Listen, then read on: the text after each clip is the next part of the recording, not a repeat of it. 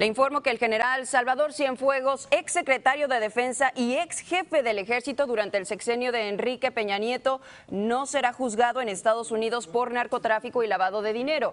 El funcionario con mayor rango en el gobierno mexicano detenido en este país tendrá una audiencia el día de hoy en una corte federal de Brooklyn que podría sellar la decisión del Departamento de Justicia. Isa Osorio se encuentra en México. Tú tienes todos los detalles. Isa, buenos días. Adelante, cuéntanos. Así es, en un hecho inédito, el Departamento de Justicia de los Estados Unidos decidió retirar los cargos de narcotráfico y lavado de dinero en contra de quien fuera el secretario de la Defensa durante el sexenio del presidente Enrique Peña Nieto. Ahora el general Salvador Cienfuegos Cepeda enfrentará a la justicia mexicana.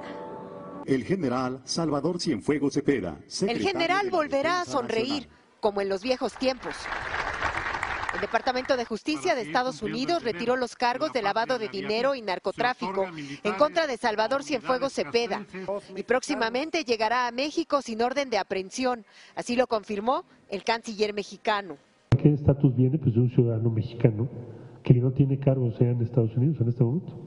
El Departamento de Justicia, a través de un documento donde pide a la jueza Carol Amon retirar los cargos, expresó que México pueda proceder primero con la investigación y potencialmente procesar al acusado bajo la ley mexicana por la presunta conducta en litigio, la cual ocurrió en México. Y en México los ciudadanos no están de acuerdo con esa decisión. Pues es una injusticia porque la verdad tendría que aceptar sus errores y cumplir con la ley. Pero ahora la Fiscalía determinará si lleva a cabo o no un proceso en su contra, algo que genera sospechas entre algunos, pues la DEA llevaba varios años investigando al general. Dicen que tienen grabaciones. Tienen una grabación, dicen, en donde se demuestra que él estuvo de acuerdo con este cártel del H2. El general regresará a su país donde enfrentará una investigación hecha por la Fiscalía Mexicana. De los cargos de la DEA ha quedado exonerado. En México, Isa Osorio, Noticias Telemundo.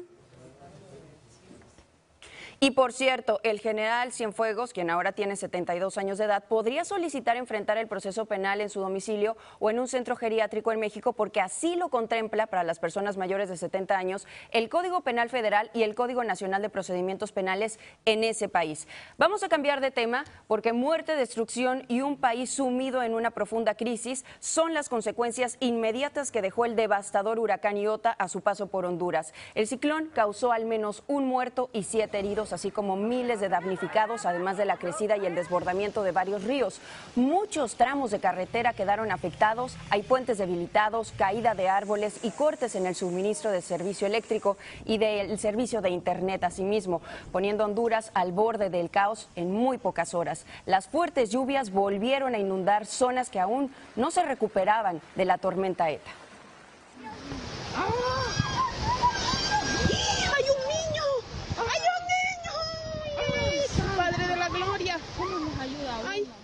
Y una familia, una familia vivió la tragedia en carne propia cuando a bordo de su vehículo quisieron cruzar las turbulentas aguas de un río, pero el auto fue arrastrado por la corriente. Y en este video que tiene en su pantalla se ve el automóvil intentando cruzar la quebrada y siendo llevado corriente abajo, pero también se escucha a las personas grabando muy angustiadas, gritando para que ayuden a la familia que se encuentra en el interior de ese auto. La mujer y el niño que viajaban en él lograron escapar antes de que la corriente se Sin embargo, el conductor no logró escapar.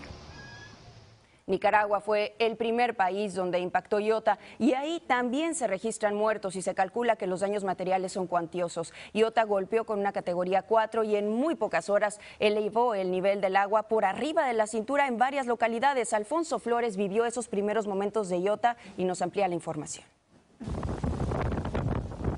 La furia con que Iota azotó Puerto Cabezas durante la noche del lunes y madrugada de este martes ha causado pánico entre la población.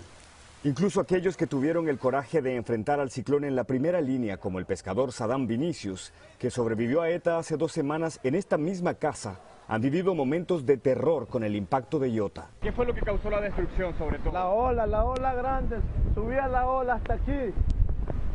Tenía miedo, por Diosito, me dio miedo.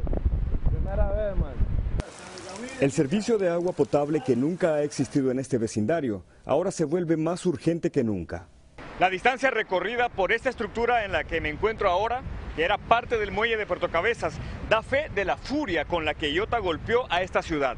Miren ustedes, hay cerca de 800 metros entre el muelle, la estructura principal, y esta otra parte que arrastró el agua y el viento de Iota anoche, con toda su furia. Los daños causados por el meteoro al tendido eléctrico, la telefonía y el internet mantienen al Caribe borrado del mapa mientras en el norte de Nicaragua las intensas lluvias que no cesan van dejando una estela de destrucción que tras ETA y antes de IOTA, el gobierno calculaba en decenas de millones de dólares.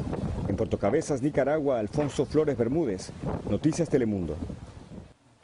Eso en Nicaragua, pero en la costa del Caribe colombiano, las islas de San Andrés y de Providencia sufren la mayor tragedia de su historia a causa de Iota. Y mientras la ayuda, la primera ayuda llega, las autoridades ya anunciaron la necesidad de reconstruir prácticamente desde cero a Providencia, que fue literalmente arrasada. Vea qué imágenes. Dos personas murieron, otras seis resultaron heridas y una más está desaparecida en esa isla.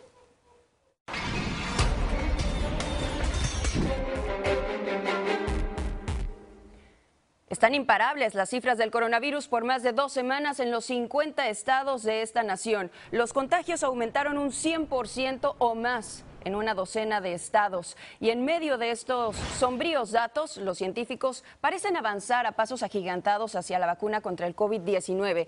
Dado el elevadísimo porcentaje de eficacia obtenido en las pruebas finales, la farmacéutica Pfizer anunció que buscará la aprobación de su vacuna por parte de la FDA en los próximos días, así lo dijeron, para ponerla en el mercado lo antes posible. Y según sostienen Pfizer y BioNTech, su socio alemán en el proyecto el 95% de éxito obtenido no deja dudas y el mundo está necesitando cuanto antes esta vacuna.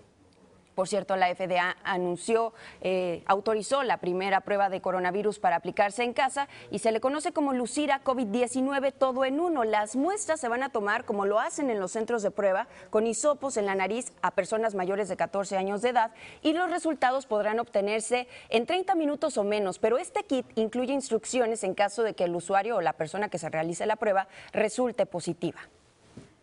La ciudad de Filadelfia anunció que finalizó el conteo de sus votos electorales, aunque falta por certificar el resultado, fue claro el triunfo de Joe Biden frente al presidente Donald Trump. El candidato demócrata sumó más de 600 mil votos a su favor, mientras que Trump no llegó a los 133 mil. Y esto significa que el presidente electo obtuvo alrededor del 63% de ventaja frente a su rival en la ciudad más poblada de Pensilvania. Y por su parte, el presidente Trump despidió a Chris Krebs, el director de la agencia federal que dijo que las elecciones presidenciales fueron seguras y confiables. Krebs dirigía CISA, que es la Agencia de Seguridad Cibernética, pero el mandatario justificó a través de un tuit el despido de Krebs porque considera inexacta la información del comunicado de la agencia. El documento califica las elecciones del 2020 como las más seguras en la historia de los Estados Unidos.